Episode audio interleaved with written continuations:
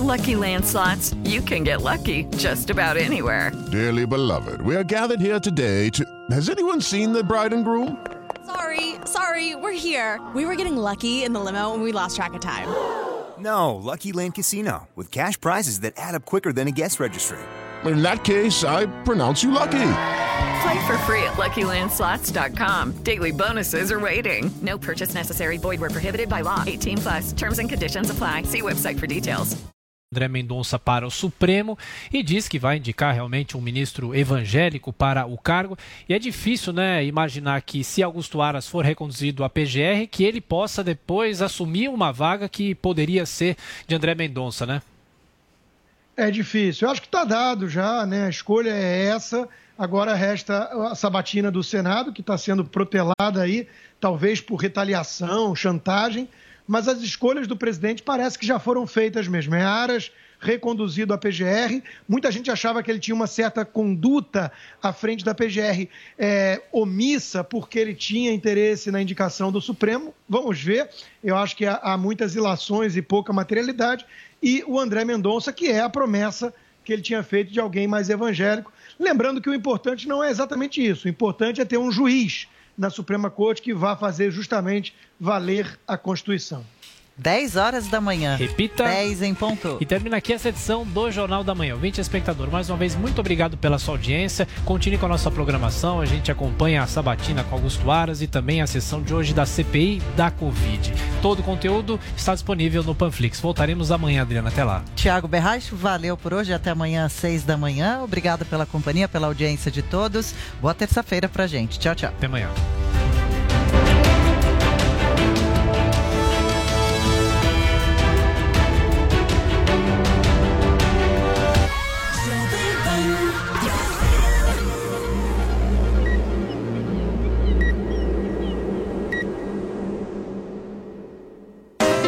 Jovem Pan Morning Show. Oferecimento Loja e 100. Ofertas para todo mundo, para tudo, para sempre, para você. E Uniaselv. Graduação EAD com tutor exclusivo por turma. Loja 100. Preços mais baixos e o melhor atendimento com todo o carinho que a gente merece. Impressora HP multifuncional com Wi-Fi. Nas lojas 100, só 550 à vista. Ou em 10 de 55 por mês, sem juros. Aproveite! Estofado Paris tecido veludo marrom, retrátil e reclinável. Nas lojas 100, só 1.790 à vista. Ou em 10 de 179 por mês, sem juros. Loja 100, ainda bem que tem. Jovem Pan Morning Show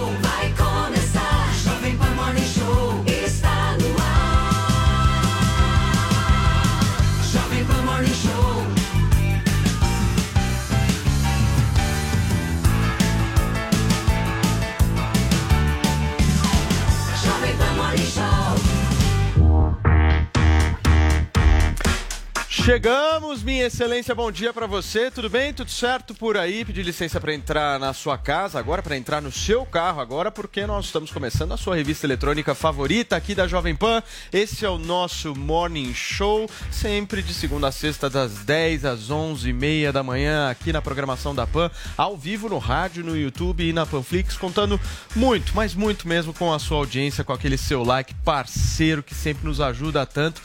Até às 11 e meia a gente tem muita coisa para conversar hoje, bastante coisa. Mas antes de passar a palavra para Paulinho, eu preciso falar um negócio aqui. O quê? O Joel Pinheiro da Fonseca ontem estava muito bonito de terra. Tava. Você viu? Tá. Achei elegância, né? Roda Viva, né? Você deu uma olhada no cabelo? Tava um estilo. Você viu aqui? É o mesmo de hoje, porque o laque não saiu ainda. Joel, perfeito, cara. Você devia vir assim no Vocês queriam que eu venha, querem que eu venha de terno aqui? Às vezes eu gosto de vir de camiseta, Eu mais acho descontraído. Eu acho É, que seria é. muito legal, mas ontem você tava numa. Não tava, Tava, Finesse. tava fino, tava fino. articulado. E que nó, né? Que nó de Que gravar. nó. Mas de- depois a gente comenta. Gravata eu não chego eu não sei a dar gente nó, uso gravata. sobre isso. Nós vamos falar sobre isso. Tudo bem, minha abelha rainha? Tudo ótimo. Estamos aqui já com uma hashtag operando.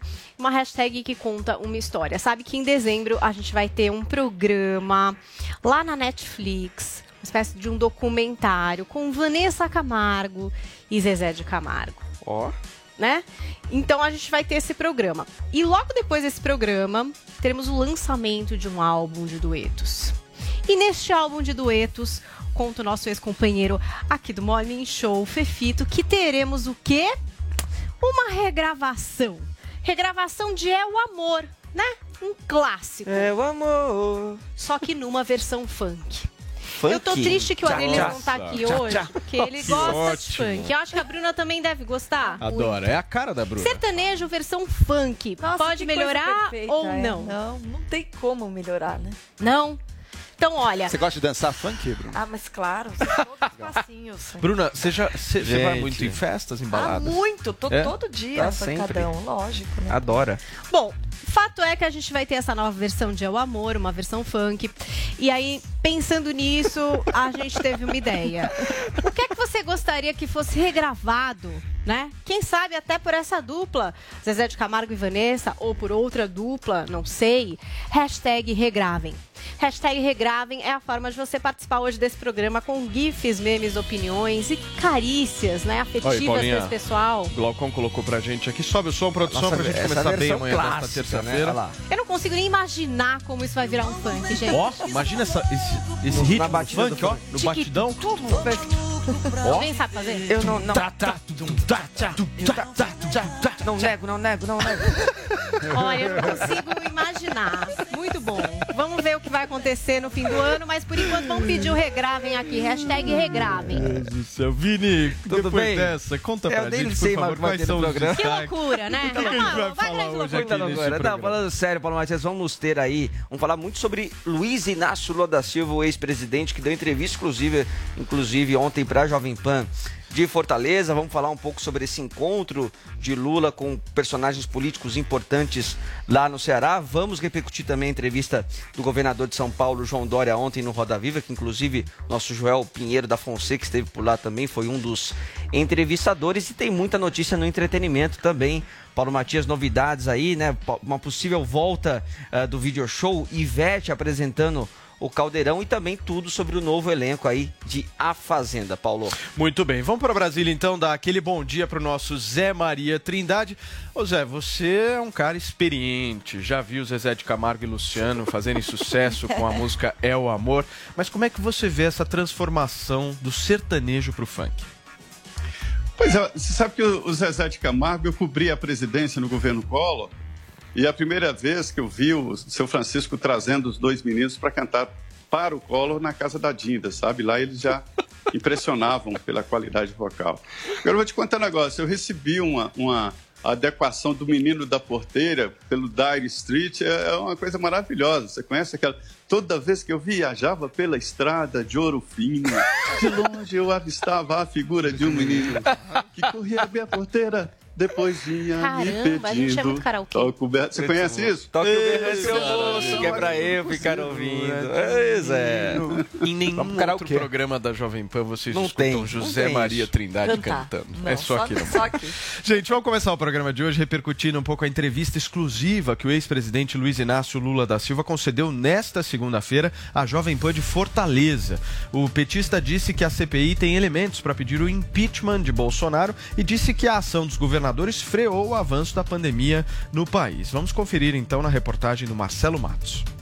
Lula avalia que CPI da Covid tem elementos para o impeachment de Bolsonaro. O ex-presidente concedeu entrevista exclusiva à Jovem Pan Fortaleza, a repórter Patrícia Calderon. Todo mundo que vai lá, vai na Suprema Corte, consegue uma procuração, sabe, para não dizer a verdade e fica mentindo. Então, de repente, você vê um cidadão que foi general quatro estrelas, sabe, o ministro da Saúde que não entende nada, foi lá para mentir. De repente, você vê uma quantidade de pessoas que pareciam sérias aos olhos da sociedade que vão lá para mentir.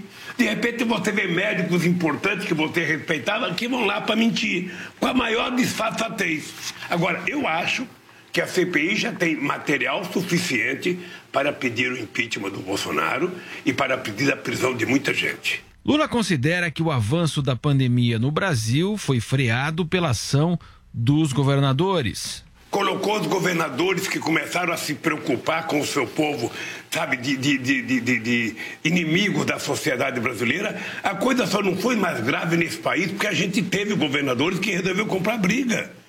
Sabe, você pode começar pelo Dória em São Paulo, mas você pega o consórcio do Nordeste, foi uma coisa extraordinária que foi feito nesse país. Os governadores do Nordeste se juntaram e falaram: não chega, nós vamos dar, sabe, um basta e vamos tentar cuidar. E cuidaram. No Ceará, Lula minimizou embates com o ex-aliado Ciro Gomes. O ex-presidente prometeu não agredir ninguém e respeitar as adversidades, mas garante que ainda não decidiu se será candidato em 2022. O petista afirma que foi vítima da quadrilha da Lava Jato para evitar a inclusão social no país. Muito bem, tá aí a reportagem do nosso Será grande que ele vai Marcelo ser Matos. candidato, Não, Paulo? Lula não vai ser Uma candidato. boa pergunta, Não né? tá decidido ainda. Não, Claro não, que não. De maneira nenhuma. Ele tá pensando, É, ele tá, tá avaliando, avaliando, tá ele tá consultando as pessoas. Claro. É tudo uma questão. Tem que ver se o né? PT vai deixar ele se candidatar. É, imagina. Você acha que o PT Tem vai... outros quadros Tem as também. prévias, né? assim, Quadros, prévias do partido, PT. né? Não dá, né? O Haddad, né? É. Outros quadros. A Glaze. Glaze. Hoffman. Você acha que a. Glaze não vai querer? Exato. Exato, é verdade. Vini, e o Lula também teve encontros importantes ontem no Ceará, né? Teve encontros importantes, eh, Paulo Matias, inclusive com adversários políticos. Ele encontrou, por exemplo, o senador Tássio Gereissati, que estava sendo até, inclusive, aventado como um dos candidatos aí nas prévias do PSDB às eleições do ano que vem, mas parece que o Tássio já pulou fora eh, do barco, mas o Lula se encontrou. Nós temos aí o tweet do, do Lula, né? Ele postou pelo Twitter dele este diálogo importante, como ele eh, descreve, né? eh, este encontro com o senador Tasso Gereissati em Fortaleza, e ele diz o seguinte: ó, democracia no centro da discussão. Os democratas desse país têm a responsabilidade e o desafio de resgatar a civilidade na política brasileira pelo bem do Brasil. E um outro encontro que ele teve foi com o Cid Gomes, né? Cid Gomes, senador do PDT e que é irmão de Ciro Gomes, que hoje é um adversário do Lula, né? Tem feito, inclusive, críticas bastante fortes aí ao ex-presidente Lula. É o da retroescavadeira, É né? o da retro... Eu lembro dele. Exatamente.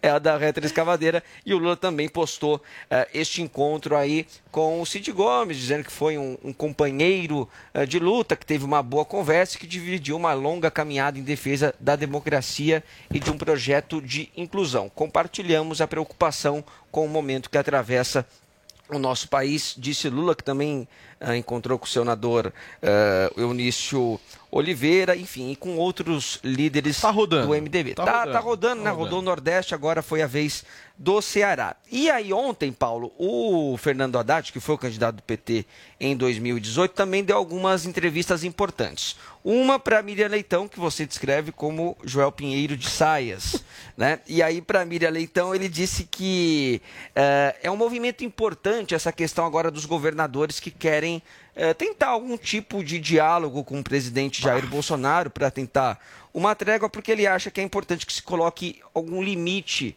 né, nas ameaças que o Bolsonaro eh, tem feito. E disse também que o, o melhor dos mundos seria um segundo turno em 2022 sem a presença do Bolsonaro.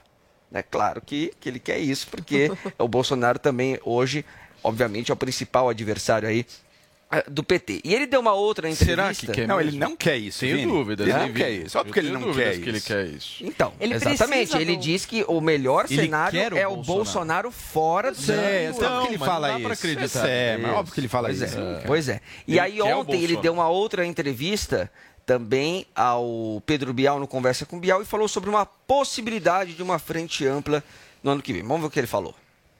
Olha, é muito difícil pedir para quem hoje está quase ganhando no primeiro turno, né, nas pesquisas eleitorais, eh, e depois de ter vivido, né, sobretudo as injustiças que foram cometidas contra ele, acho muito difícil que o, que o PT não insista na candidatura do Lula. Agora, ele próprio congelou essa discussão dentro do PT. Ele acha que o momento agora é de discutir desemprego, inflação e vacina e deixou essa decisão mais para frente. Mas está tendo muita conversa, né? Está tendo muita conversa com partidos do campo progressista, mas também com partidos do chamado centro, não centrão, não confundamos centro com centrão, mas do centro do, do espectro ideológico. Eu imagino que nós possamos ter a felicidade de ter uma chapa ampla já no primeiro turno, uma unidade democrática contra um que me parece um mal maior, que é a permanência desse projeto que tanta, tanto ameaça os brasileiros. Tá aí, Paulo Matias, então a palavra do Fernando Haddad. Não confunda centro com centrão. É, são coisas diferentes. Exato. Absolutamente diferentes. Deixa eu falar com o nosso Zé Maria Trindade para a gente começar o papo aqui nesta terça-feira. Ô Zé, o Lula, na realidade, o que ele está tentando fazer é criar uma roupagem de moderado, né? Mas ontem mesmo, aqui no Morning Show, nós comentamos sobre a própria fala dele de regulamentação da mídia brasileira, a intenção dele, que sempre foi a intenção do PT. Ô Zé, dá para acreditar nesse tom mais moderado? É, é a candidatura do mal menor, né? segundo o próprio Haddad, que fala aí, evitar um mal maior quer dizer um mal menor. Olha que ponto nós chegamos, olha que cardápio estão oferecendo para os eleitores brasileiros. Olha, Lula está sendo empurrado pelo PT para a candidatura. E disseram que realmente ele não queria. E eu acho que o Brasil teria que proibir a candidatura de ex-presidente da República, como nos Estados Unidos. A pessoa já chegou no máximo. Esse discurso do Lula é antigo demais, dá até náuseas nesse esse discurso bobo, mentiroso, né? Que a gente sabe que é mentiroso, que ele fala uma coisa e pensa outra. Quer dizer, essa história do mal menor, eh, o, o brasileiro não merece escolher entre um mal e outro mal, mas sim entre o bem e o mal, que é ele, né? Essa é a decisão. Nessa trajetória do Lula aí no Nordeste, ele está amarrando já o palanque de primeiro turno e o segundo turno. Já é uma garantia de apoio no segundo turno. Ele está certo de que o PT vai para o segundo turno, com Lula ou sem Lula. Eu, cá comigo, entendo que Lula pode não ser candidato. As chances de Lula não ser candidato são muito altas. É, sobre a fala do Haddad, eu, Não eu, ser? eu concordo. Eu concordo, porque, assim, é, como você abre mão se está no segundo turno? Foi o caso do PT na eleição anterior, que tinha prometido para o Ciro Gomes. Ô Zé, me permita interrompê-lo. Quando você fala que o Lula, na sua opinião, não vai ser candidato, ah, no que, que você se embasa para dar essa opinião? Eu não tenho nenhuma informação, não, não é nada disso, é apenas uma avaliação pessoal da figura do Lula, do momento que ele está vivendo e o momento político atual, de que ele pode não ser candidato. Se ele ganhar, é pior para ele, né? Veja, veja a situação do Lula, você viu a entrevista aí. Ele não tem condições de governar o país e ele sabe disso. Ele sabe das dificuldades de uma cadeira como aquela. O presidente Jair Bolsonaro, quando fala da dificuldade da cadeira, ele sabe do que está falando, é, da pressão e da força que um presidente da República tem que ter para vencer grupos opostos que ficam brigando o tempo inteiro pelo poder. O poder é difícil de ser administrado. O presidente cai ali numa bolha muito complicada. Então, é com base exatamente é, é olhando é, esta, é, esta situação que eu digo que ele pode não ser candidato. Mas tudo indica que o PT não tem opção e vai empurrando o Lula para essa candidatura. Quando ele fala em uma frente ampla, possibilidade, só se o Lula abrir mão. Mas como abrir mão se ele sabe que vai para o segundo turno? Esse, essa é a grande interrogação. Esses, esses pontos que o Lula coloca, por exemplo, assim, é, agredir a imprensa, ele está é, é, se aproveitando da atual situação de mudança e tentando dominar a imprensa através desta regulamentação dos veículos de comunicação social. Não há como fazê-lo mais, num determinado momento havia, mas como controlar as mídias sociais, não, não é possível. Até isso ele é antigo e está ultrapassado.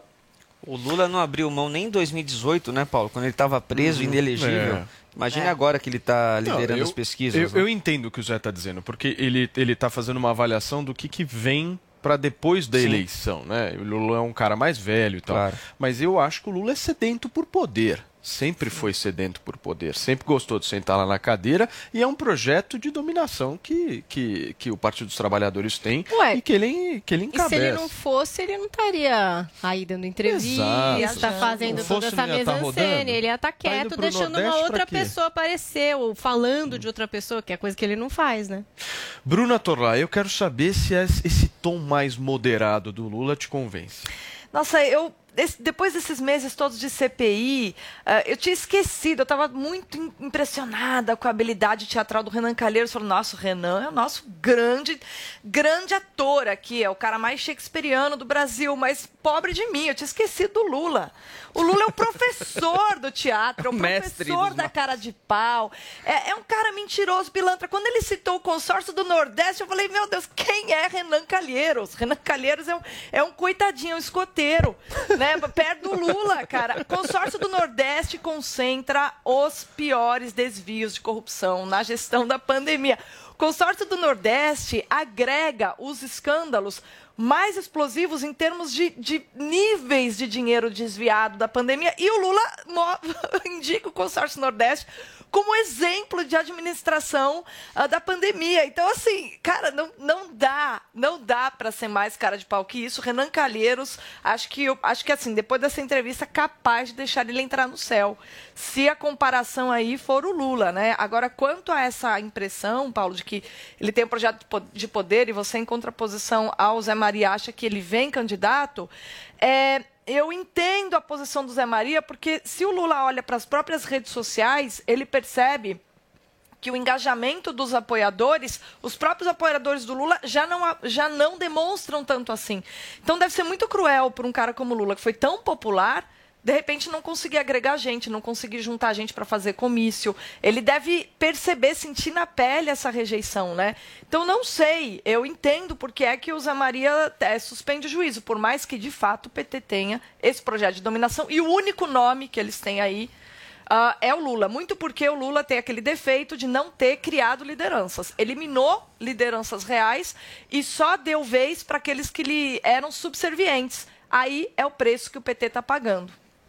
Agora, Joel, tem um, tem um ponto nessa história que eu acho que é relevante da gente discutir aqui, que é, essa, é esse encontro entre o Tasso Gereissati e o Lula. O Tasso Gereissati participa hoje das prévias do PSDB para Acho que ele a presidência. parece que agora- Acho que ele saiu. Agora Parece ele que desistiu, saiu. parece que agora ele Desistiu. saiu. Então, recentemente ele acabou desistindo, mas mesmo assim, é um político do PSDB. Você não acha que um encontro como esse não prejudica a candidatura da terceira via? Lembrando do Fernando Henrique também, recentemente.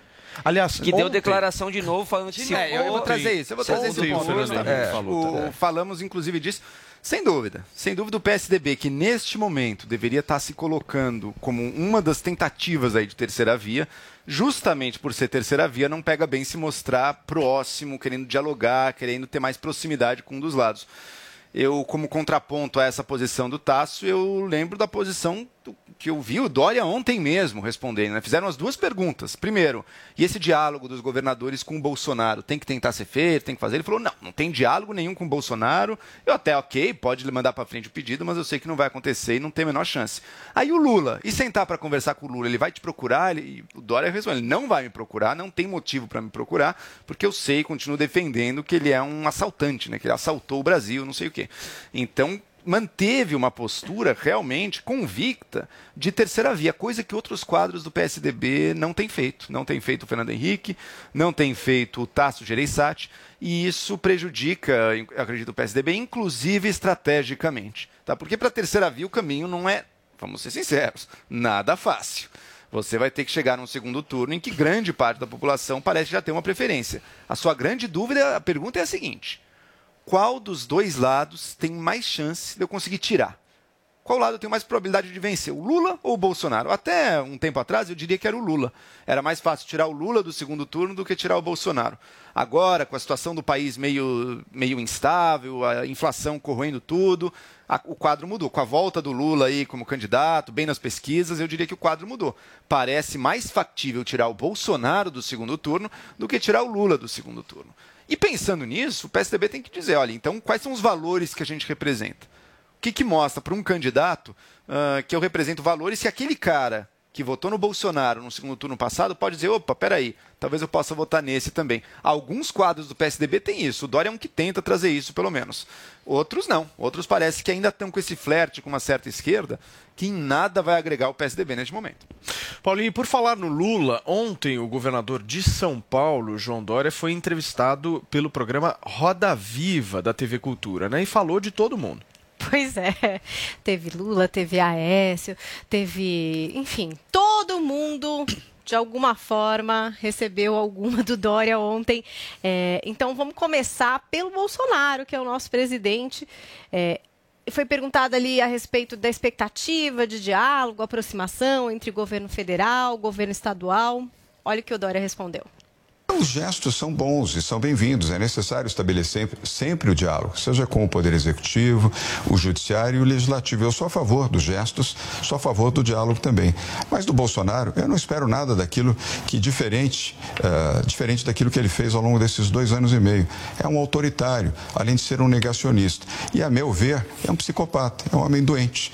Se for submeter Bolsonaro a uma análise psiquiátrica, vamos concluir claramente que ele é um doente. E um doente como ele, um psicopata que adora a ditadura, adora o autoritarismo e se afasta do diálogo, não desejará o diálogo com os governadores. Pois é. Aí teve também para o Aécio Neves, que é do PSDB, a quem o João Dória eh, chamou de pária. E olha o que ele falou aqui, vou ler umas aspas. Aécio Neves tem a síndrome da derrota e começou sua pior derrota naquele triste telefonema que dirigiu a um empresário aqui de São Paulo pedindo propina. Entendo que pessoas que pedem propina a empresários do meu partido deveriam se afastar. Aí a gente teve um momento que a jornalista Maria Cristina Fernandes do Valor Econômico questionou a respeito de Lula. Se Lula se aproximasse dele, quisesse conversar, ele o receberia. E ainda, se um segundo turno a gente tivesse ali é, Lula e Bolsonaro, em quem que o Dória votaria? Vamos ver o que disse o governador de São Paulo. Primeiro, o presidente, o ex-presidente Lula não vai me procurar. Portanto, eu não preciso me preocupar com esse tema. Como é que o senhor sabe? Segundo, ele não vai me procurar. Ele sabe a minha opinião sobre ele, ele não vai me procurar.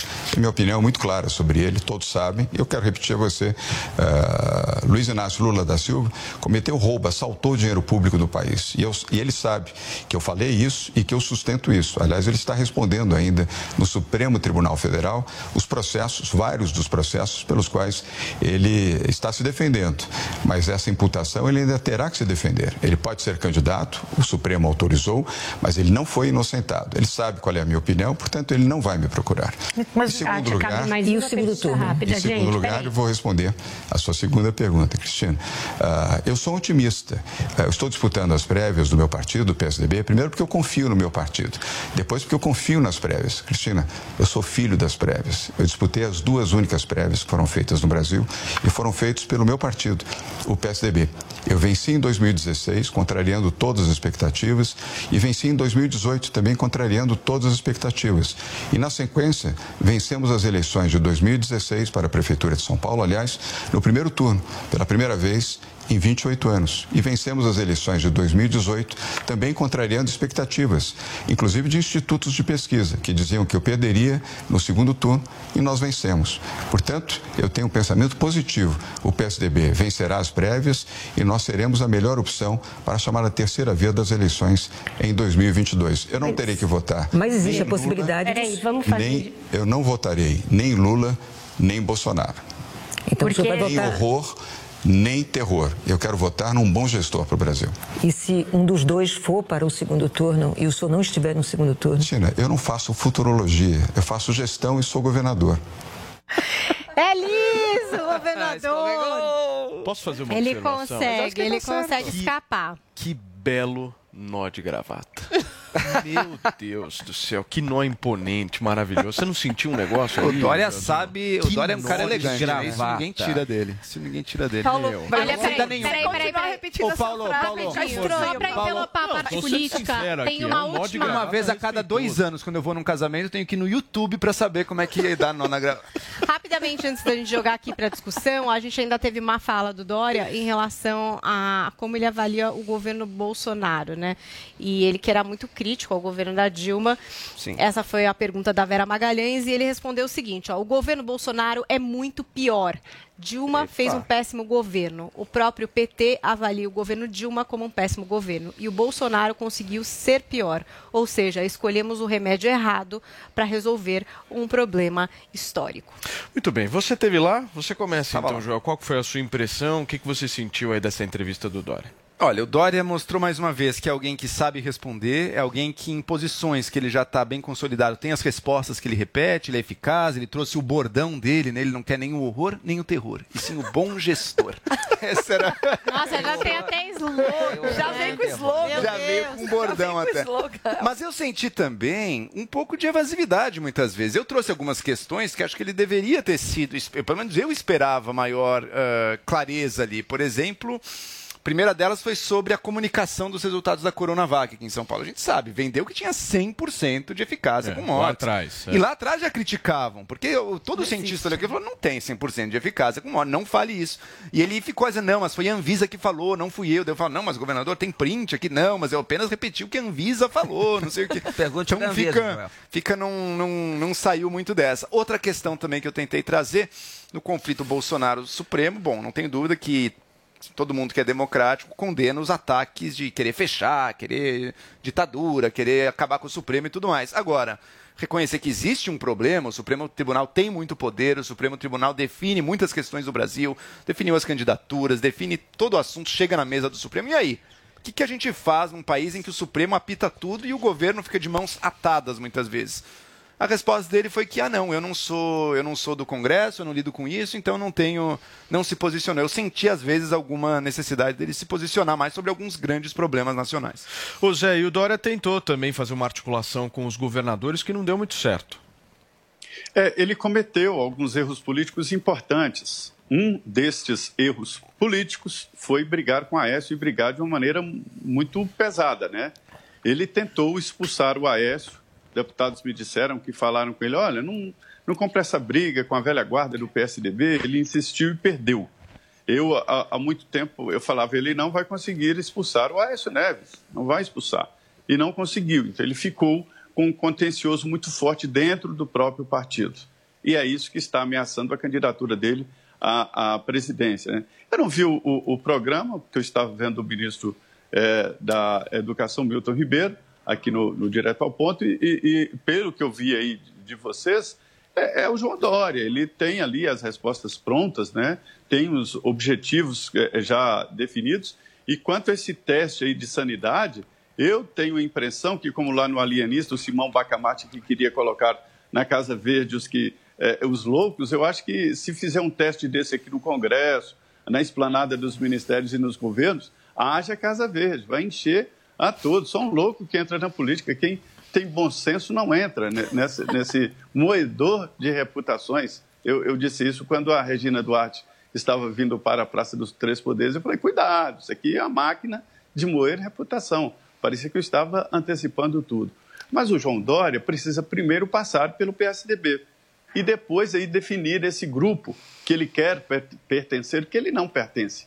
Ele não pertence a essa média da política, e não- nem é uma crítica a ele, mas fazendo uma análise da situação política do país. Então, é, é, me disseram aqui, eu falo, já passou da hora da apresentação dessa tal terceira via. E disseram, não, é estratégico, porque é o seguinte, todos que colocam a cabeça de fora, o grupo bolsonarista vem, ataca e destrói. Então é preciso deixar para a última hora essa estratégia. Eu entendo que já passou da hora dessa história de apresentar essa tal Avenida do Centro. Ô Zé, e sobre essa história também do- desse encontro aí de 25 governadores com o presidente Jair Bolsonaro para pedir uma trégua, como é que vai se dar isso? O presidente Jair Bolsonaro, ele, ele também está disponível para essa conversa, para esse diálogo? Vai haver algum tipo de, de trégua nesse momento de, de instabilidade política ou não? Ele está, o presidente está avaliando. A reunião, ela já estava marcada, né, dos governadores. Foi semipresencial. Alguns poucos vieram e outros, como o governador João Dória, né, participaram de forma remota. O, o objetivo era fazer uma avaliação da pandemia e tal entre os governadores. Mas a coisa evoluiu e os governadores discutiram, principalmente, o ponto mais discutido foi sobre as polícias estaduais demonstrando ali, denunciando que os governadores estão preocupados com, a- a- com as suas polícias. Veja bem, com as suas, o governador é o comandante da polícia militar. E, inclusive, o, o- o Dória teve problemas. Ele teve, não, ele tem problemas porque setores importantes da polícia militar estão contra ele. É, a Constituição e o, o regimento militar, o Estatuto do Militar, copiado das, das polícias é, é, para as polícias estaduais, os dois, tanto a Constituição como os estatutos estaduais, impedem a filiação partidária e participação na política, mas não impedem que o cidadão possa publicar na sua página pessoal. Foi o que fez o comandante, né, Alexandre. Então, o, o, o que acontece é isso: os governadores estão super preocupados. A ideia que surgiu ali, o Wellington Dias tentou fazer uma carta para constranger o presidente, Jair Bolsonaro. Os outros governadores não toparam. Disseram, não, não vamos ficar aí aliados, ser base de sustentação do Supremo na política. E aí evoluíram para essa proposta de reunião. Se eles fazem um convite público ao presidente, já é errado, né? Quando se faz essa proposta pública, já significa que perdeu no privado, alguém já pediu e não conseguiu essa reunião. Mas, de qualquer maneira, é uma reunião. Eu não acredito que o presidente vá se reunir com os governadores. Pode receber um representante dos governadores, porque uma reunião aberta, assim, não significa nada e não tem nenhum final, não tem nenhuma observação. A grande preocupação Perfeito. que eu observei ali dentro dos governadores são as polícias. Perfeitos. Aí daqui a pouquinho a gente comenta aqui no Morning Show a entrevista do ministro da Educação ontem aqui na Jovem Pan, no programa do nosso Augusto Nunes. Bruna, sobre o Dória para a gente fechar. Na verdade, o, o Dória é uma figura que eu vejo que ele pode encontrar muita resistência. Né? Me parece que ele é, não tenho dúvida que ele seja o nome da terceira via. Como eu falei ontem, eu não subestimo o poder do Dória numa campanha, porque eu acho que ele vem, ele é um trator. A gente vê nessa entrevista que ele é um trator, vai passando por cima de tudo que está no caminho dele, né? com as pessoas que realmente são focadas. Agora, o brasileiro, o eleitor brasileiro, ele tem uma necessidade de empatia. E tanto Lula quanto Bolsonaro, que foram figuras assim muito populares, ambos tinham esse traço, né? Pelo menos enquanto estavam em ascensão da empatia com o eleitor. O Fernando Henrique, que seria aquele que de quem o Dória mais se aproximaria em termos de imagem, ele teve uma grande conquista que foi o Plano Real. Então foi isso que eu elegeu. No caso do Dória, se ele tivesse uma grande conquista nesse sentido, tudo bem. Agora ainda me parece que ele é um cara muito com a cara de São Paulo e que pode gerar uma antipatia enorme ah, em várias camadas do eleitorado brasileiro que procura sempre e, e- e acaba se encantando com figuras de quem ele se sente próximo. E é difícil se sentir próximo do Dória, porque o Dória é um cara frio. Né? Não, não, não vou aqui entrar no mérito sobre competência ou não, porque a gestão da, da pandemia em São Paulo, obviamente que ela seria mais difícil que no, no resto do Brasil, porque é o maior estado, né? Ah, a questão da vacina, pelo amor de Deus, não deveria ter falado que tinha 100% de eficácia, mas enfim, erros na pandemia todo mundo cometeu. Tanto Dória, o Bolsonaro, todo mundo cometeu erros aí na gestão. Consórcio Nordeste, então, nem se fala, só o Lula achou bom. Agora, de resto, eu acho que, para mim, a maior barreira do Dória aí, no processo eleitoral, vai ser ah, ser querido e, e ser estimado pelo eleitorado do brasileiro. Não digo que isso seja algo ah, que deva acontecer, mas o eleitor brasileiro tem uma necessidade de se identificar com aquela pessoa em quem vota. O Dória faz sucesso no estado de São Paulo porque ele é a figura do empreendedor do bem-sucedido. No resto do Brasil, vamos ver se ele consegue encontrar aí um quebra-gelo com a população. Muito eu bem. eu não, não acho que vai encontrar, não. Com esse nó de gravata, Paulo, que você elogiou tanto. Não, é um, é um puta Não, nó. é, mas eu acho que Eu pode ser, pode ser onde ele tropece, porque talvez o eleitor eh, se, Se afaste, entendeu? O né? Se eu você perguntar admira. ao Dória sobre você, sabe o que ele diria, Bruna? Hum. Eu respeito Bruna Torlai. 90% das pessoas. Paulinha, e envolvendo o Dória, ontem também teve uma polêmica da Polícia Militar, o afastamento do coronel, né? Fala um pouquinho disso pra gente. Teve, e o governador de São Paulo ele também comentou esse afastamento do coronel Alexander Lacerda. Vamos conferir o que disse João Dória. Aqui em São Paulo foi ah, um fato pontual. Isso não é corriqueiro. A Polícia Militar de São Paulo é a polícia mais preparada, mais treinada. São 88 mil policiais militares.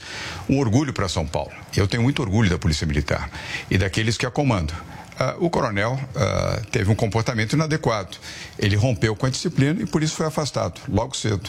Ele postou de noite, hoje, às 7h15 da manhã, recebeu o telefonema do seu comandante, ah, determinando que ele se afastasse da sua posição. E assim agiremos com quem quer que seja que rompa as regras, principalmente da Polícia Militar. A Polícia Militar, majoritariamente, eu diria, com ampla ah, maioria, cumpre bem o seu papel de maneira correta, de maneira honesta e dentro dos protocolos. Por isso que eu volto a dizer, é um orgulho de São Paulo e eu tenho orgulho da PM de São Paulo. Mas foi o senhor quem, na reunião de hoje, alertou os governadores para esse risco, não? Claro, porque já houve precedentes em outros estados, você mesmo sabe disso, ah, de manifestações feitas ah, dentro das polícias militares. É preciso ter cuidado. As milícias ah, bolsonaristas estão agindo com força redobrada com vista a manifestações no 7 de setembro. Então, eu alertei os governadores, nós temos aqui a inteligência uh, da polícia, da polícia civil e que opera junto com a polícia militar, uh, que observou movimentos, eu diria, muito intensos dessas redes bolsonaristas, uh, estimulando medidas mais duras, inclusive estimulando agressões no dia 7 de setembro e manifestações daqueles que são pró-Bolsonaro. Então eu fiz o alerta para que todos pudessem estar atentos a isso. É meu dever. Uh, todos os governadores, independentemente das suas posições políticas e dos seus partidos, uh, precisam zelar pela paz e pela harmonia nos seus estados. Muito bem, tá aí a fala do governador João Dória. A nossa produção deixou o, a imagem congelada da melhor maneira aquilo? possível, né? Dá uma olhada. Coloca aí, Murilão, por favor, a imagem pra gente dar uma olhadinha nessa. Olha aí, ó. É o meme pronto. Que Mas isso é maldade. Quem nos acompanha por caras e bocas quando João fala, Dória né? fazendo Isso aí, né? biquinho, Pegaram este isso aí. belíssimo de Mas é que tem uma só de fio dental. Pra fazer Zé, biquinho, né? deixa eu, deixa eu ir para Brasília conversar, um po- aproveitar um pouquinho mais a participação do nosso Zé Maria Trindade aqui no Morning Show. Essa história de policial militar, de militar se posicionando politicamente, como é que você vê isso? Quem tem o poder né, de, co- de, de coerção, quem tem o poder de Estado na mão, se posicionar, você acha que isso deve acontecer? Não? Qual é a sua avaliação?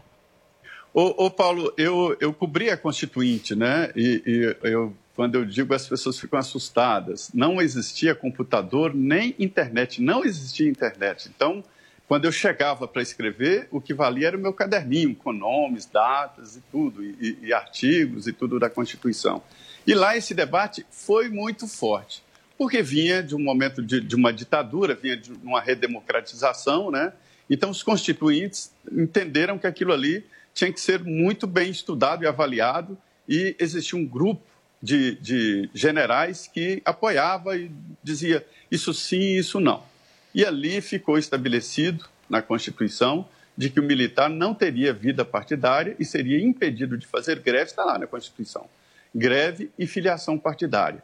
E o Estatuto do Militar, que já existia até antes da Constituição, é, ele, é, foi escrito, acho que em 86, ele define lá o impedimento do militar de ter vida partidária e, inclusive, usar patentes para outros fins. Ou seja, lá no, no, no, estatuto, no estatuto impede que o general use o nome general, sargento, como hoje na política. Né? Isso ficou muito claro. Mas só que eu entendo o seguinte, de que é, o impedimento é para o profissional. Hoje o mundo é outro. Então, existe a página do batalhão, né, que o comandante não pode usar politicamente. Mas na página pessoal dele, nas relações pessoais de amigos e de parentes, ele é cidadão. Ele pode falar, pode falar sobre as suas preferências. O militar, ele é tratado diferente, é, é por isso que eu defendia muito a história da, da, da aposentadoria diferenciada para o militar. O militar não se aposenta, ele vai para a reserva. Ele pode ser buscado de volta. Né? O militar não recebe salário, quem recebe salário é mercenário.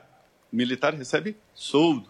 Ele e a família toda é, é, fica é, ali onde o comando manda, ele vai.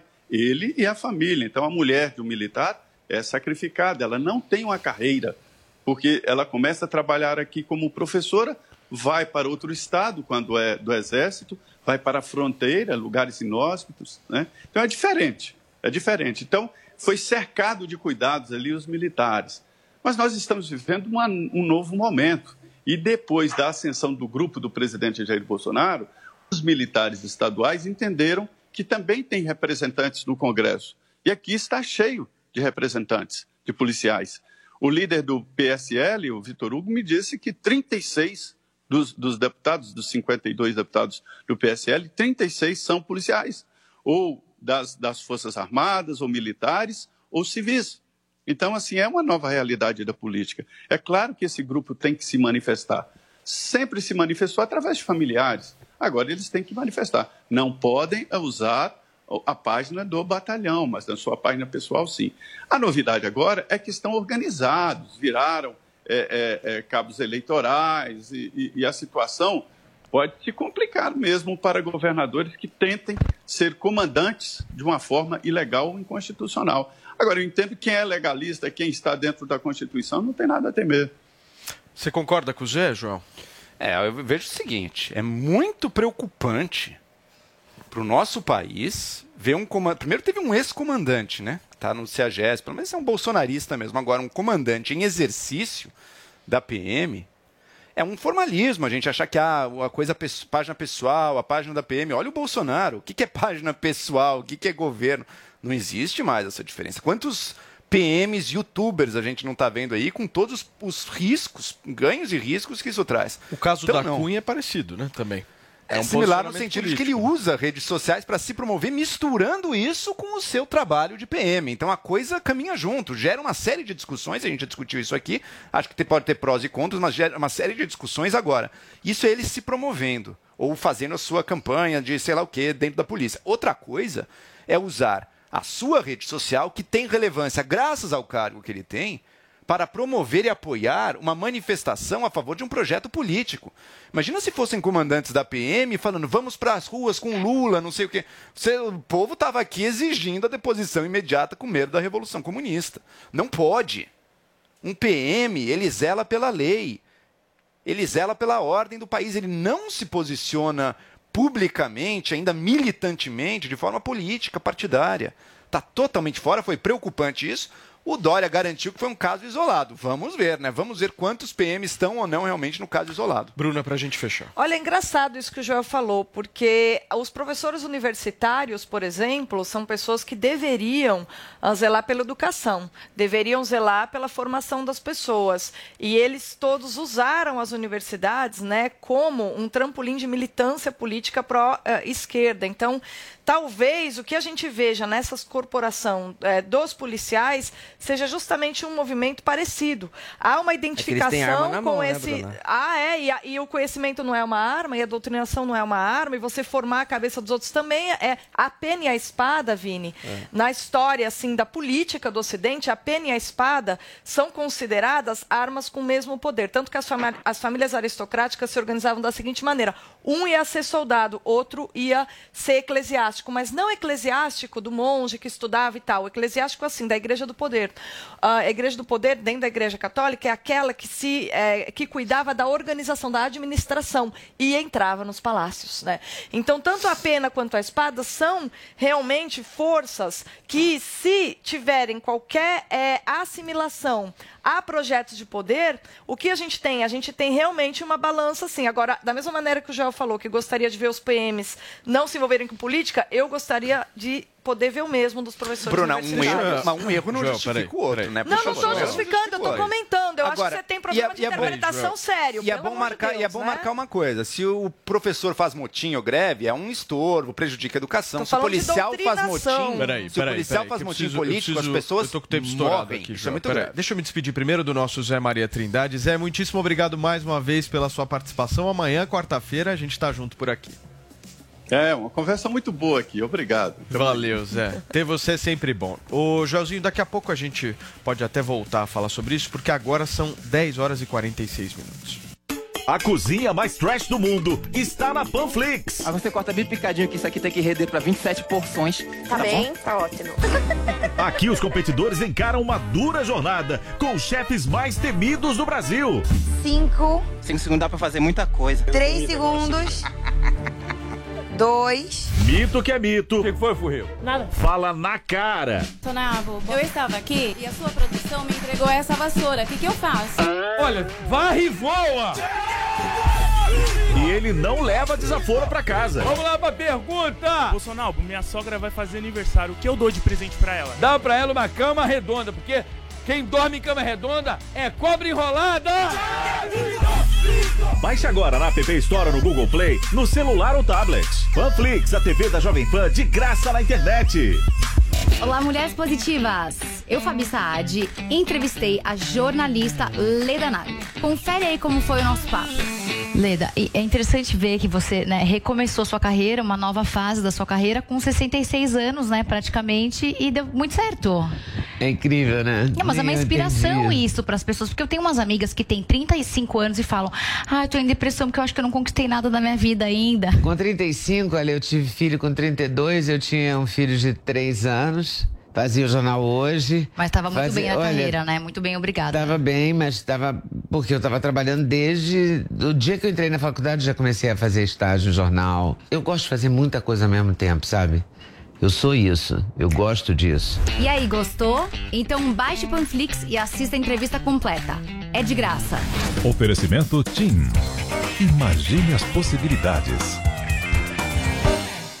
Loja 100, preços mais baixos e o melhor atendimento com todo o carinho que a gente merece. Smart TV LG LED 43 polegadas, Full HD e acesso à internet. Nas lojas 100, só 2.590 à vista ou em 10 de 259 por mês sem juros. Aproveite! Smartphone Moto E6S, memória de 64 GB e bateria de longa duração. Nas lojas 100, só 990 à vista ou em 10 de 99 por mês sem juros. Loja 100, ainda bem que tem. 100,9. Chegou, tá no ar, vai começar. Pode ter certeza, Chuchu Beleza. Chuchu Beleza, oferecimento Anhanguera. Preparamos o seu retorno seguro para a sala de aula.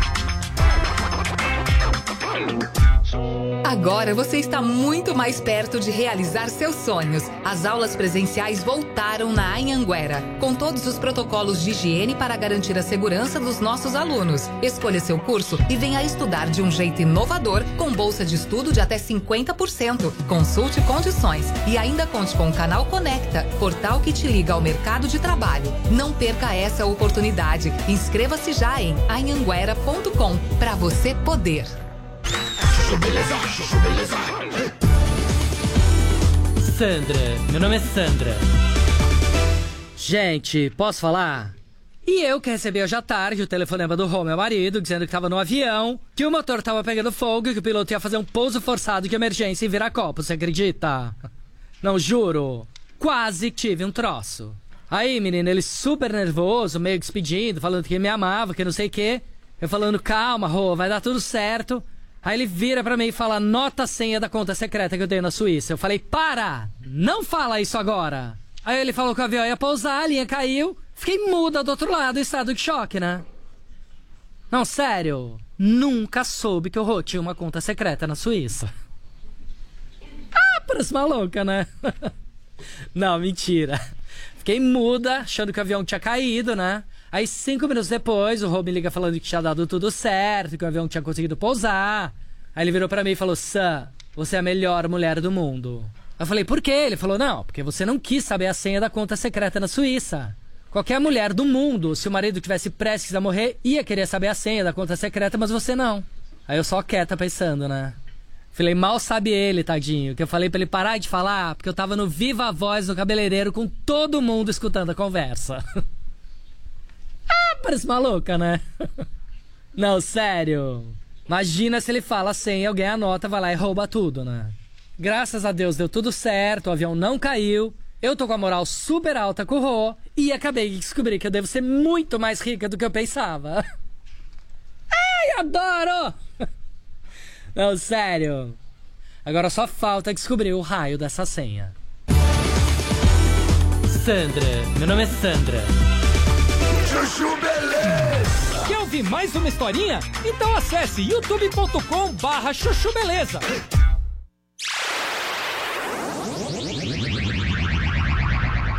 O ministro da Educação, Milton Ribeiro. Quanto tempo nós temos? Estamos de volta então para todo o Brasil com a nossa Jovem Pan, o nosso Morning Show aqui. Nós vamos seguir com vocês até as 11h30 da manhã. E antes do intervalo, a gente estava discutindo justamente esse afastamento né, que o Dória fez em relação a um dos coronéis que uh, administravam né, até Isso. o afastamento a polícia no interior do estado de São Paulo. A gente estava discutindo, não tinha dado tempo. Agora eu vou dar um pouco mais de tempo para a gente se aprofundar. Bruna, você acha que tudo bem? Um policial militar. Não, um- veja, o que eu tava. O raciocínio que eu tentei elaborar aqui, quem consegue interpretar entendeu, é que da mesma maneira como é complicado a gente. de- é, uma corporação de policiais que é uma força de Estado tomar partido político e usar a, a estrutura de uma instituição de Estado para se alinhar politicamente, da mesma maneira que isso é complicado se a gente avalia os PMs, isso é mais tão complicado quanto se a gente avalia o que aconteceu com as universidades no Brasil nos últimos 30 anos. E eu posso falar isso, eu posso falar isso. Porque eu tive um professor claramente de esquerda, foi o meu orientador de mestrado, foi o melhor professor que eu tive, que foi o Roberto Romano, e eu falo dele assim com tranquilidade. Nunca fez proselitismo em sala de aula, é um homem de esquerda, infelizmente faleceu no mês de julho, mas assim, Mas foi brilhante, debatedor, nunca fez isso em Deixa sala de aula. E outros faziam. O professor, diferente do policial, não tem o poder, a força do Estado na mão. Ah, é Concorda? diferente. Foi Tem, o- não concordo. Foi, foi justamente isso que eu a Não, diferente. É foi- é, diferente. não concordo. Sabe por quê?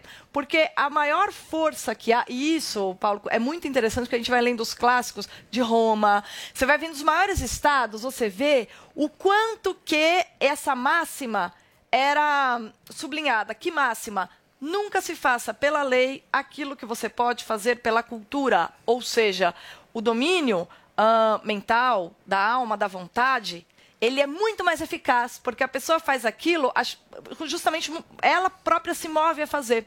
Então, aquele que aproveita de uma audiência cativa para criar uma força, e aí eu posso dizer também que, assim como eu tive um professor brilhante, que te- tendo sido sempre um homem de esquerda, nunca fez proselitismo em sala de aula, dava aula de filosofia, eu, quando fui professora universitária, vi professor treinando antifa em horário de aula, o que é condenável. Aí você fala, ah, ele não tem a força de Estado. Não, ele tem simplesmente a estrutura, uma série de jovens e formação de, de milícia, de terrorista lá dentro. Isso existe. É complicado discutir, mas existe. E eu, em, que é o meu raciocínio é o seguinte: assim como a gente pode sim ah, ver que uma instituição de Estado como a PM se posicionando politicamente pode ser complicado, eu digo a mesma coisa da universidade. Aqueles que ah, trabalham pela ordem ou pela expansão do conhecimento, a partir do momento que transformam tudo em política, podem fazer com que degringole a função Eu acho que esse caso, vou passar para você, Joel, mas eu só queria fazer uma pontuação. Esse caso do policial militar, para mim, ele se equipara ao caso, por exemplo, de um ministro do Supremo Tribunal Federal. Por quê? Representam estruturas de Estado. Quem representa, na minha avaliação, estrutura de Estado, não pode se manifestar politicamente. O ministro do Supremo Tribunal Federal, e a gente critica pra caramba esses Sim. ministros com toda a razão, fazem exatamente isso. Estão se colocando contra o Bolsonaro. Não é função Espera, de espera, ministro Paulo, do espera, Supremo. Paulo. Não é Vamos função, na minha avaliação de policial militar, se posicionar politicamente. Eu Perfeito. acho que não deve. Perfeito. Vamos fazer as distinções importantes e primeiro salientar: um erro não justifica o outro. Se tem professor militante, bom, se o professor está usando a sala de aula para fazer militância e tudo mais, o lugar dele definitivamente não é na sala de aula. Ministro do Supremo, se um ministro do Supremo, e não chegamos a isso, Paulo, conclamar para uma manifestação de partido, sem sombra de dúvida, está cometendo crime Não, de não responsabilidade aí. manifestação, mas se o sem sombra, sem sombra de dúvida, Se sem posiciona, sombra Joel. de dúvida. Não, soltar o Lula é um ato que você pode concordar ou discordar, mas é muito diferente de se manifestar pró uma, se Claro, colocar pró não uma tem nada a ver com manifestação. eleição, Então imagina. prender o Lula também é, Bruna. Vamos fazer impeachment porque perder, prender o Lula. Tudo bem, eu não vou entrar nesse Nossa, método. O que eu vou que entrar é o viagem. seguinte. Então, se soltar o Lula é político, prender o Lula é político. Ah, claro! Não é porque ele é um Agora criminoso seguinte. assaltante. Agora é o seguinte. Imagina. Agora, daí você tem que ver o mérito jurídico. Agora Vai é o lá, seguinte. Qual é a diferença? Veja só, a aula, a educação, o professor como militante político em sala de aula tem poder? Olha, tem. Ele influencia muita gente. Agora, essa é uma influência também que é limitada, né? Veja que o Brasil, que segundo a Bruna tem 30 anos de mobilização de professores militantes comunistas, elegeu com maioria tranquila Jair Bolsonaro. Ou seja, toda essa militância pesada na sala de aula não é que também molda o caráter e as decisões que a população do país vai tomar lá na frente. E o policial? O policial, as forças armadas, que é diferente até mesmo do Supremo, Paulo, porque eles têm arma na mão. Eles podem impor diretamente o poder de acordo com o arbítrio deles, inclusive matar pessoas. Se esses ficam politizados, daí é Venezuela. Por que, que o Maduro não caiu? A população estava contra. Quem tá manda tudo neles mal. Tá tudo mal. Supremo. Por que, que ele não É. caiu? Por que, que, por que, que o Maduro não caiu, Paulo? Porque exército, forças armadas, polícias e até milícias armadas estão do lado dele. E não tem quem tire. Todo mundo tá do Esse lado é gravíssimo. Mas muita população é contra ele, é Bruna. Supremo, a tá do lado população, dele. a população Ele tem a pena e a espada. ele tirou Esse é o basicamente o. Supremo quando não era Ele a tem a favor, pena ele a remoldou quando ele quis o Supremo. A São questão é quem tem forças. as armas consegue se manter. É óbvio, não dá para se manter só pela força das armas, mas diretamente quem apresenta o perigo real e imediato à estabilidade social e à vida da população é quem tem as armas na mão. Por isso, desses, acima de tudo, é inaceitável que se coloquem a favor de uma manifestação cujos muitos membros Como já civis, declararam deixam que dar-me em muitos casa? membros, que, Será? que muitos Eu membros já acho. declararam, inclusive, tem intenção golpista direta, Imagina. de tirar na marra ministro do Supremo, policial militar defendendo isso, isso é, isso é a venezuelização do nosso país. Policial Agora, militar, a gravíssimo. paisana pode. A paisana Isso é pode gravíssimo. proteger Tem as também a pessoas. transformação Quero saber, então. desse debate justamente por conta das redes sociais, né? Total. Antes das Elas redes que mudou sociais, tudo. a Claro. Eles tava mudaram tudo. isso. Não, e se a pessoa às vezes tinha uma opinião, falava ali no grupo de amigos, era uma É, coisa. Aí hoje publica, aqui. repercute de forma nacional. Hoje vai lá, soltou Mudou na tudo. rede. A mudou gente está tudo. se debatendo com as mudanças, profundas mudanças sociais causadas por essa nova tecnologia, que deu um megafone na mão de cada cidadão, seja ele policial, ministro do Supremo, cidadão comum, Perfeito. desempregado, todos podem falar agora. Isso gera muitas consequências. Ok, Bruna, para a gente fechar. Não, eu, eu entendo, eu acho que gera consequências, mas também a gente tem que entender o que, que esses PMs tão, vão fazer. Eles vão se manifestar como cidadãos ou eles vão levar arma para ir lá e fazer um golpe de Estado? Pelo amor de Deus, a maneira como a polícia se comporta, ela tem sido exemplar, tá? Eu nunca vi alguém, a paisana, aí ameaçando de golpe de Estado. É injusto falar isso desse coronel. Muito bem, olha, gente, nós vamos conversar agora com a nossa repórter Camila Yunes, porque a Prefeitura de São Paulo deve exigir o passaporte da vacina somente para a entrada em eventos e não mais para o comércio e o setor de serviços. A gente discutiu bastante né, essa obrigatoriedade ontem para você entrar num bar aqui em São Paulo e apresentar isso. Agora parece que a história mudou.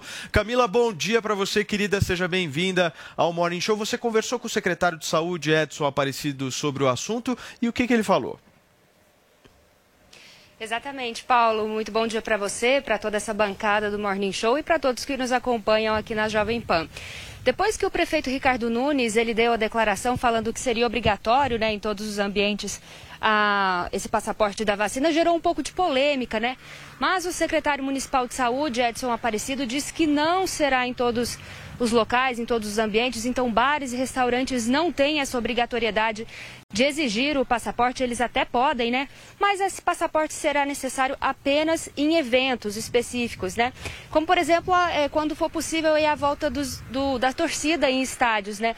A gente, inclusive, fala aqui da Arena Corinthians, né?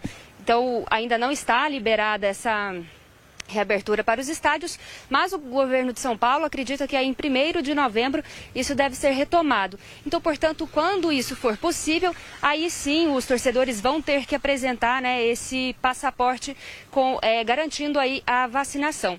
A gente falou mais cedo com o secretário municipal de saúde, Edson Aparecido, e ele explicou um pouquinho aí, falou como vai ser esse, essa exigência aí do passaporte vacinal. Vamos acompanhar. Bom, nós vamos estabelecer então a exigência obrigatória do passaporte da vacina para todos os grandes eventos que devem retornar a partir do dia 1 de novembro. Em outubro deveremos ter os eventos chamados eventos testes, mas esses eventos são os grandes jogos de futebol, são as feiras, os congressos eh, e os shows de música que vão acontecer na cidade. Aquilo que hoje já funciona normalmente não é preciso, não é obrigatória a utilização do passaporte. O passaporte através da plataforma e-saúde da Secretaria Municipal de Saúde, onde tem ali o controle das vacinas eh, tomadas por todas as pessoas na cidade de São Paulo. Nós já aplicamos mais de 100% em toda a população com mais de 18 anos. Vamos disponibilizar para os patrocinadores o QR Code. A pessoa chega na entrada do evento, coloca o seu celular e terá sua entrada autorizada. Pessoas que eventualmente sejam de fora do país ou não tenham o aplicativo podem apresentar a cópia física da carteirinha de vacinação. Mas isso será, volto a dizer, só para os grandes eventos, né, que nós deveremos retomar a partir do mês de outubro e novembro aqui na capital. Então não é obrigatório para bares e restaurantes, mas se eles quiserem aderir, tudo bem. Não tem problema, não é obrigatório. Bares, restaurantes, shoppings, teatros, cinemas que já funcionam hoje na cidade, dentro das regras estabelecidas pelo Plano São Paulo. Mas se quiserem ter à disposição o QR Code, utilizar para dar mais segurança às pessoas que utilizam esses estabelecimentos, não há problema nenhum, poderão utilizar de forma opcional. Obrigatório será apenas para os grandes eventos. Tá aí então, Paulo, o secretário municipal de saúde daqui de São Paulo, Edson Aparecido, falando sobre como vai funcionar esse passaporte vacinal. Ele disse que, inclusive, a medida pode até acabar incentivando né, que os estabelecimentos, né, os bares e restaurantes acabem aderindo aí e passem a cobrar, mas eles não têm essa obrigatoriedade de exigir esse passaporte vacinal.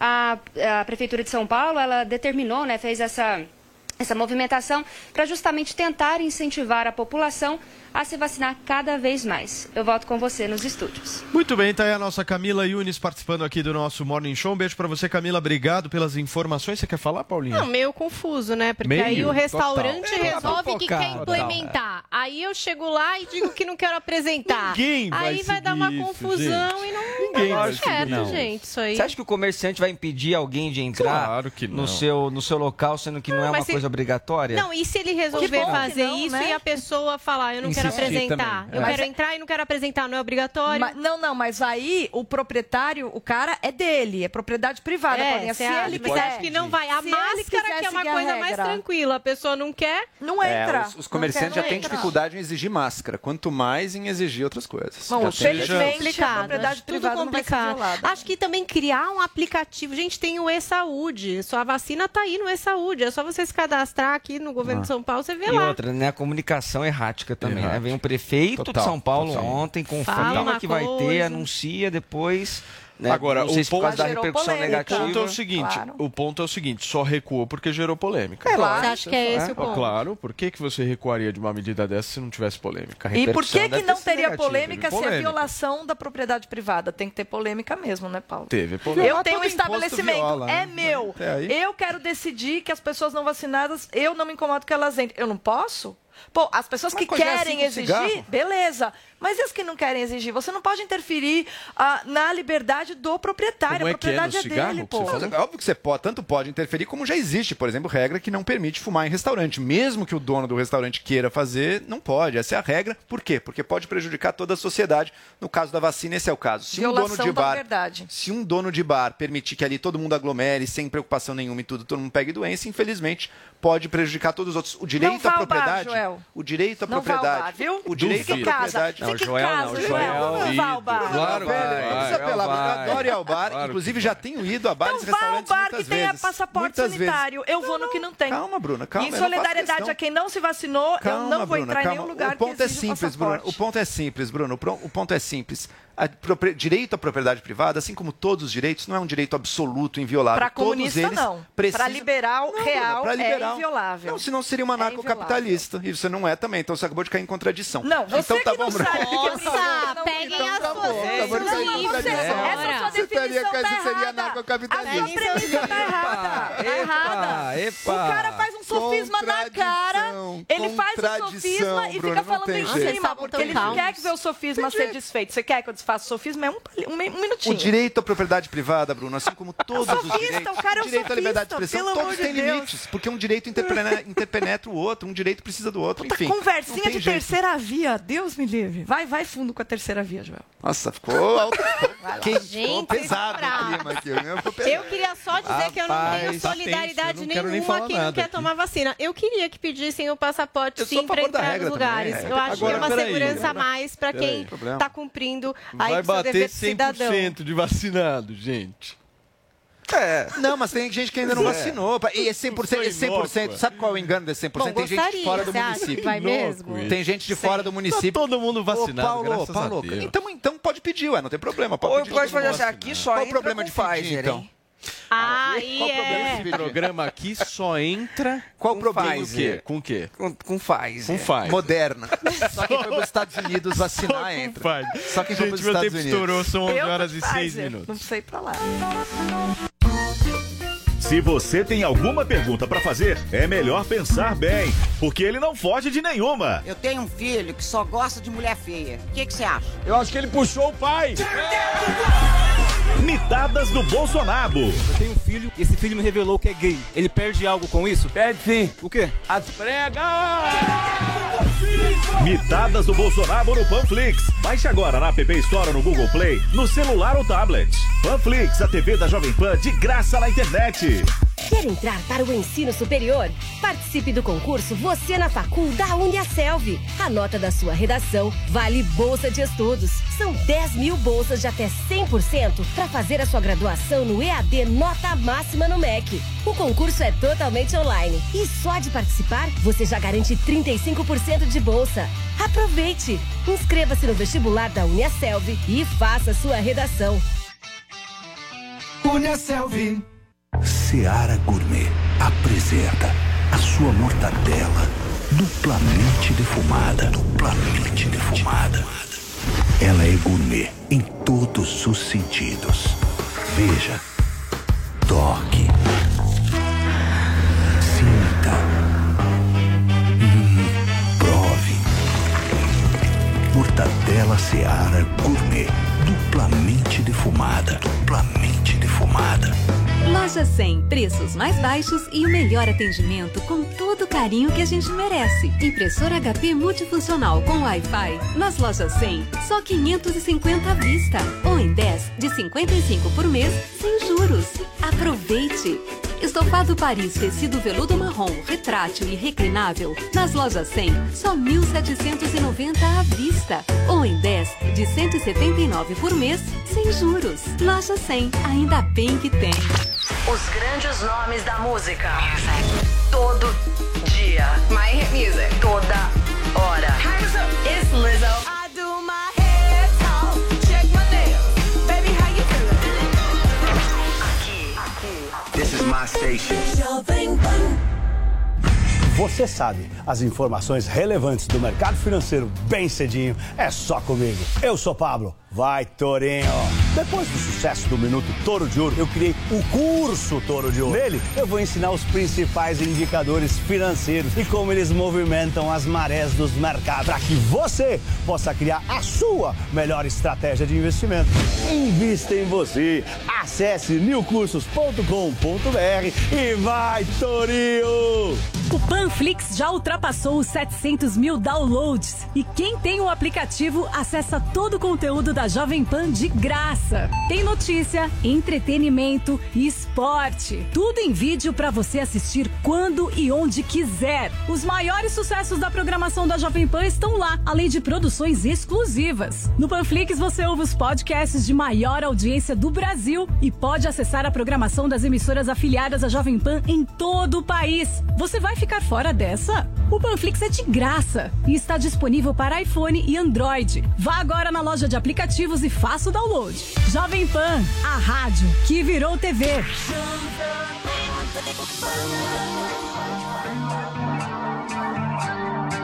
I see you calling.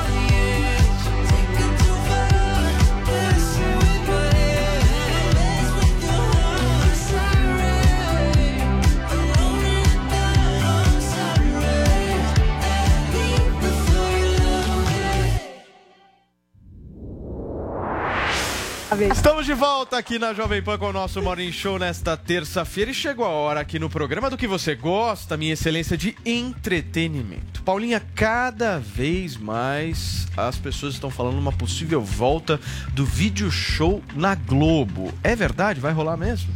Talvez na Globo e também no Multishow. Opa. É o que diz a jornalista Patrícia Kogu. E assim, é, como que seria isso, né? Isso que fica na nossa cabeça. Porque o Vídeo Show é um programa tradicional da Globo que terminou em 2019 com um índice de audiência baixo, né?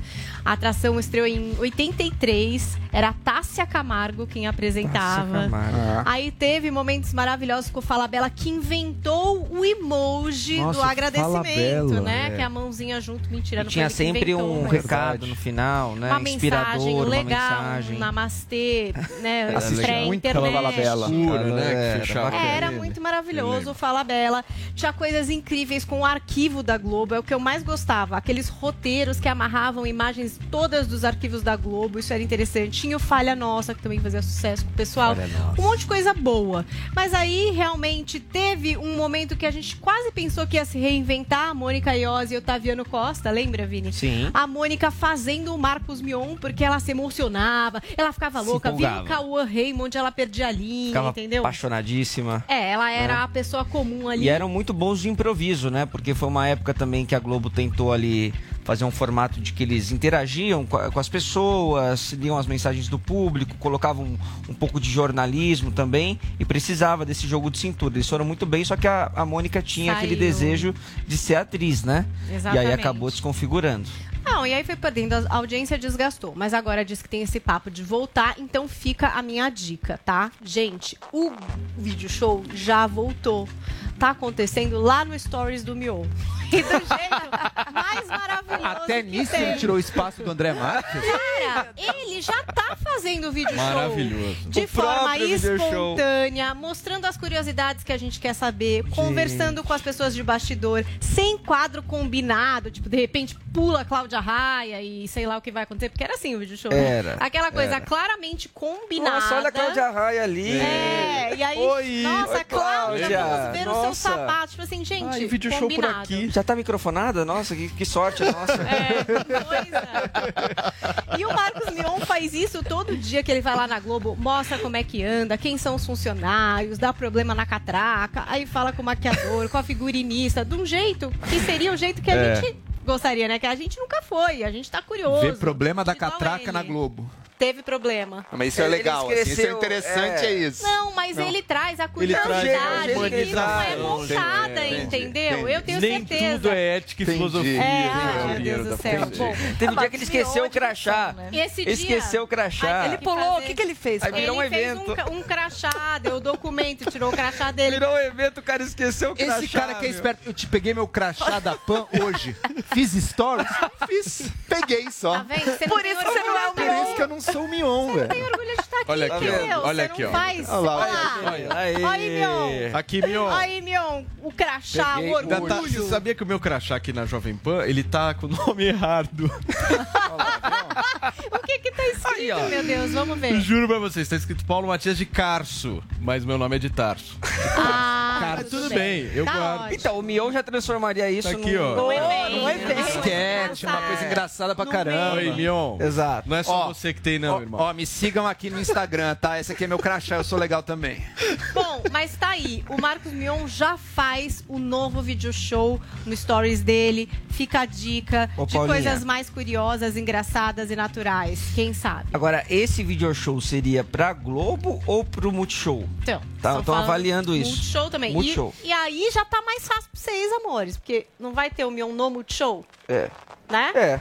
É. Pois é. Já aproveita, entendeu? E vê se não é ele mesmo quem vai fazer. A Globo tem É, muita daí. dificuldade nesse horário, porque ela bate de frente com, com o balanço geral da Record, que traz, além do, do jornalismo mais hard news, traz aquela parte da fofoca com a Fabiola, que não tem dedinhos pra falar dos famosos. Né? E a Globo tem dedos. É o Gotino, né? tem Com ela? Com, Gotino com o com ela, Gotino. maravilha. que é Hora a da dobradinha Venenosa. que faz muito sucesso nessa, ne- nesse horário e a Globo tá batendo cabeça faz tempo aí. Tentou o Se Joga lá que... Nossa. Né? Foi horrível. Se Aí joga no lixo. Se, jo- se jogou Mas no lixo. nesse Por que, que era tão é ruim? Era muito Nossa, ruim. foi um programa horroroso. Era uma mistura de tudo que não dava em nada. Pra mim, video show, eu vou assistir se for André Marques. Pior fase do video show. Vai Nossa, achar. você tá super apegado com o É o André, André Marques, né? Tô Tá meio bom. partido dele nessa, Tá bom. nessa briga. Mas vamos torcer pra manter as coisas boas. Eu É. acho que é um ótimo programa pra revisitar os arquivos da Globo, que realmente tem muita riqueza ali, muita coisa legal. Muito bem, Paulinha. E a ideia da Ivete apresentar o Caldeirão no ano que vem? Também procede? É o que estão dizendo. Primeiro, parece que tem o fator da Ivete querer já pegar mais leve nessa parte de show, de turnê, que esse era um ponto impeditivo para que ela firmasse com a Globo É. alguma coisa a longo prazo. Então ela fazia temporadas, né? Vai lá, faz um super bonita no show. Né? Vai lá e faz é, um Masked Singer Brasil. Então, coisas mais pontuais. Participa como jurada no É, The coisas assim, de temporada. É. Começa e termina. E ela se dedicava à carreira de cantora. Lembra que a Ivete substituiu a Xuxa, gente? No começo dos anos 2000? Quer dizer, ela tem uma tarimba Sim, maravilhosa. é, ela faz ao isso, viva, ela é jurada, ela apresenta, ela faz gravado, Eu ela é engraçada, ela é, É muito ótima. boa mesmo. Ó, carismática. Então, no caso dela resolver é, dar essa tranquilizada na carreira de cantora e aí poder se dedicar mais a alguma coisa fixa na Globo, parece que o- há esse interesse de trazê-la. E aí fica a história, porque a ideia do Mion, em teoria, ele ficaria até dezembro, né? Eu falo em teoria porque a gente sabe que na TV tudo pode mudar. Imagina se ele chega no sábado e é uma audiência incrível, Eu que maravilhosa, com dinheiro, Essa é com público. Se acontecer isso, pra que que Gente, vão tirar esse homem de não lá? Vão sentido. querer manter. É. Isso é o que todo mundo acha aqui, eu acho, né? Vão querer manter o sucesso. Mas, em teoria, ele ficaria até dezembro e daí aconteceria alguma outra coisa no sábado, quem sabe uma Ivete Sangalo, e ele se dedicaria mais a multishow, porque no multishow ele fala com o jovem, porque no multishow ele assumiria mais aquele pilar da música, que é muito forte, da cobertura de shows e tal. E parece até que já tem meio um nome pro reality que ele faria no Multishow. Quem deu foi o FBI das celebridades, Léo Dias. Diz que esse programa eh, se chamaria Túnel de alguma coisa aqui, quer ver, ó? Túnel do Amor. E que estreia o ano que vem, no Multishow. Isso Seria no uma Multishow, espécie um reality. de reality, é. Túnel do Túnel Amor, do Amor, com estreia para 2022. Agora, é isso, né? Imagina o cara faz um putz sucesso no Eu sábado. acho que é isso que vai acontecer. Ele vai estourar vai e aí a Globo não vai ter como. Tirar, né? Pra que dele. tirar? Pra que tirar? Tá indo tão bem, vai mexer Agora, também tem uma, uma, uma forma que a Globo trabalha de também não dar a coisa tão fácil assim, Pois né? Do tipo, ó, é só até o final do ano. e É, tal. projeto, a gente manda. Vocês participam, mas aqui que tá e agora você vê, né? Ela, ela tirou. O, não é Domingão do Hulk. É Domingão com, o Hulk. E o Caldeirão, a mesma coisa. Quer dizer, quer dizer assim, o programa não é seu. É a o programa é nosso com, com você. você. Entendeu? Então Ah, ela tá acho pegando essa, bom. tá pegando essa tá marca. certo. Isso, e pra. Eu e- gosto. E, Com desper- despersonalizando um pouco a coisa, né? E lembrando que o Mion estreia na Globo logo mais, né? Já no dia 4. Então já tem coisa sendo gravada, enfim. E aí a gente vai poder ver mesmo como é que vai ser a cara do Mion dentro da Rede Globo. Muito bem. Paulinha, agora a minha curiosidade, mas não só a minha, da Bruna Torlai também, é pra saber quem estará no elenco da próxima A Fazenda e todas as novidades do reality. Ai, Paulo tenho sempre a cara. Vamos fazer um pessoal. desafio. Quantas pessoas a Bruna Torlai vai Vamos lá. reconhecer Vamos lá. do que a Paulinha vai Paulinha, contar? number one. Não, você quer ver a lista primeiro dos quatro? Lá. Tá bom. Não, eu quero saber se a Bruna reconhece. Não, vai, vai a, a apresentadora você Eu conhece, acertei que a é vencedora do Galisteu, passado, né? né? Sim, conheço. Adriane eu Galisteu, check. já melhorou. Check. Adriane boa, Galisteu, check. check. Check. Bruna conhece. Então vamos lá, a gente tem alguns nomes. É, por exemplo, parece que um saiu. Vamos ver se ela já conhecia esse, que parece que não vai mais, que é o tal do Guilherme Napolitano. Vocês lembram? Um ex-BBB e ex-No Limite, o Gui? Nunca ouvi falar. Nunca ouviu falar. Bom, esse não vai. Paulinha. E quem entra no lugar dele é um amigo seu. Quem? Erasmo Você tá de brincadeira, o Eu Erasmo até vai? queria que você ligasse essa. Eu falei com ele ontem. E aí, ele te contou que Não. vai? Então, diz que é ele É, que não vai. pode É o ex contar. da Pugliese, né? E aí parece que seria ele que substituiria. Até Erasmo porque tava na Bahia. O Gui, ju- junto com a Gabi Martins, ela é ex, né? Seria um ex. É. E, a, e a Gabi Martins não tava muito querendo ir pra não ficar Mas parece com que essa daí ex. deu mal, tam- deu ruim também, Então, né? Tá aí, eu não Vai sei, é uma loucura. A. Fazenda é só quando entrar. Ó, tem mais, Tiago Piquilo. A gente falou dele aqui, o sertanejo, que teve aquela questão do aumento peniano. Parece que assinou. Vai sim. Você Aumento peniano. conhece, Bruno? Você Eu não conheci no disso? Morning Show. Eu, tava, no eu Morning. participei É, esse dia. Você tava esse eu dia? eu que tava eu de não tava, casa. Tava de férias. Pois é, o- mesmo. o, cara que, enfim, Tá ganhou uns centímetros aí e acho que vai estar na fazenda. Exibindo, né? Essa, no, essa nova aquisição. Temos também o arcrebiano, que é o Bi. Ah, esse Nossa. mas esse aí tá em Arcrebiano você conhece, né, Bruna? Arcrebiano esse é o ano. arcrebiano? Você acredita que a Bruna não conhece o Arcrebiano? Quem que é o arcrebiano? Ah, Bruna. O um Acrebiano vejo participou do. Big Brother Brasil neste ano. Aí ele saiu do Big Brother, foi pro No Limite, saiu do No Limite e tá indo pra Fazenda. O cara é um mito. O Quer No dizer, no Limite mesmo é ano o ele vai quê? participar de Ele três vive realities. disso, é A profissão. profissão dele é reality Profissão shower. reality. Esse Ah, o No Limite é um reality. outro Em reality. cada reality ele Isso. piora a Outro participação dele. Vamos ver. Você acha que vocês estão se antecipando? Teve a questão com a Carol com K, lembra? né? Do Teve a casamento. questão. É. É. Teve um envolvimento Tati quebra verdadeiro aquele barraco. relacionamento foi Vai ter verdadeiro. Tati quebra barraco. Vai ter o ex-jogador Essa eu Richarlison. conheço. Conhece, Bruna? Richarlison, Richarlison, ex-jogador. famoso. Ó, o Richardson vai estar? Parece que sim. Mas é o um Richarlison que era do São Paulo. Isso. não É lógico. tá em dia. Richarlison. Você acha que o, o cara que tá jogando na, na Premier League vai vir fazer a fazenda? Sabe que outro dia eu falei, o Richarlison é ainda Fazenda, joga todo esse tempo. Eu Era descobri que não, era outro, né? outro, né? Eu falei, É nossa, cara E parece que também, enfim, tem esse nome do nego do Borel aí. Enfim, os nomes confirmados a gente vai saber quando de fato cravarem. O Carelli já colocou lá na rede social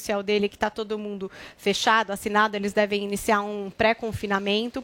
E aí também tem essa questão do que vai acontecer de novo. Muita expectativa, por exemplo, para uma dinâmica que o Léo Dias disse que vai ser tipo a casa de vidro do Big Brother. Eu aposto que vai ser uma dinâmica que tenha a ver com o TikTok, porque o TikTok é o maior parceiro comercial da Fazenda. Eu acho que eles vão mexer com esse TikTok para colocar pessoas que vão correr que nem a Casa de Vidro, corre fora para ver se entra no reality. Sim. Eu acho que vai ter alguma coisa com esse TikTok e gente que vai entrar através de dinâmica assim para dentro da casa. E quem trouxe isso pra Fazenda foi o Mion. O TikTok? Sim. É, é. Começou com ele. É, porque o Mion era muito forte no TikTok, É. né? O TikTok vem entrando forte no mercado, inclusive fazendo parceria com essas celebridades e produtores de conteúdo. E com a Fazenda, eles fazem um trabalho muito bom. Aliás, o digital da Fazenda vem muito forte. Eles estão fazendo uma votação do maior meme da Fazenda de todos os tempos, que acontece no Instagram. To- todos aqueles momentos, sabe? É, maravilhosos, tipo de Jojo Todinho quebrando aquela garrafa, lembra? Descontando Sim, a raiva, sim, enfim, sim. várias coisas que já aconteceram. Então, a galera pode ir lá no Instagram da Fazenda rever esses momentos e votar no maior meme da Fazenda de todos os tempos. Eles já estão com vários quadrinhos que vão rodar só no digital, cheio de patrocinadores, então, pequenos spoilers da Fazenda e tal. E pelo que eu fiquei sabendo, parece que vão ter dois apresentadores só pro digital da Fazenda. Nossa, e é serão? uma dupla de fazendeiros da última edição, que ainda não assinou, Ah, mas parece que quem vai ser? eu vou, ainda não assinou. Eu Especule. vou falar os nomes aqui. Fala, Paulinha. Diz que seriam a Lid e o Lucas Selvi. Você sabe quem são? tá bom. Cara da... Mas eram dois que se deram muito bem, né? Na, na última edição Foi. da Fazenda. É a relevância? Ah, eles vão ser os apresentadores. Não, é que eu não- eu tô do dizendo, é que eu não vejo entendeu? Eles vão trazer entendi. tudo, de, enfim. Vejo mesmo, não é, não é O Lucas eu que não tá participando do Ilha Record também. Então, é. Nunca Né? ouvi falar Agora vamos ver se. Tá uma promiscuidade assinar esses e reality. tal. Um É, vai pro outro. O que, que é isso? Campo. Antigamente muito não era assim. Eu quero ver a formação de quadros. Eu quero ver a formação de quadros. Antigamente, eu me lembro muito bem disso. Antigamente, o cara que era Big Brother, ele era Big Brother a vida Raiz, inteira. é. Agora... Hoje em dia, o cara que é Big Brother fazenda. vira no limite, hoje É, em dia tem o cara gente que é que no limite Power vira a fazenda. acho que Power também vai entrar. É, Perdeu-se a A graça. pessoa, ela vai, vai, né? Mas posso falar, é quase que uma profissão mesmo, né? Tipo que o arcrebiano é a profissão reality, sai de um e entra no outro. E realmente também tem muito reality, gente. É de casal, é O competitivo, que, que você é faz da vida? Participo de reality Eu show. vou, Sabe que eu já fui convidado para participar de um reality show? Qual? Qual? De churrasqueiro. E aí? Existe? Não, claro que não. Ué. Qual que é, Paulo? Claro, Era competitivo? Não, também não, não entendi direito a proposta. Eu senti muita firmeza. Tinha Falei, isolamento? será que Não. Você um adora fazer story, que ficar uma casa fechada Não, era ou um não? dia, era um dia, meu, só. Competitivo. Só Ah, é competitivo. Você participaria de um reality de confinamento? Depende, Como querido. a Fazenda? Vamos conversar.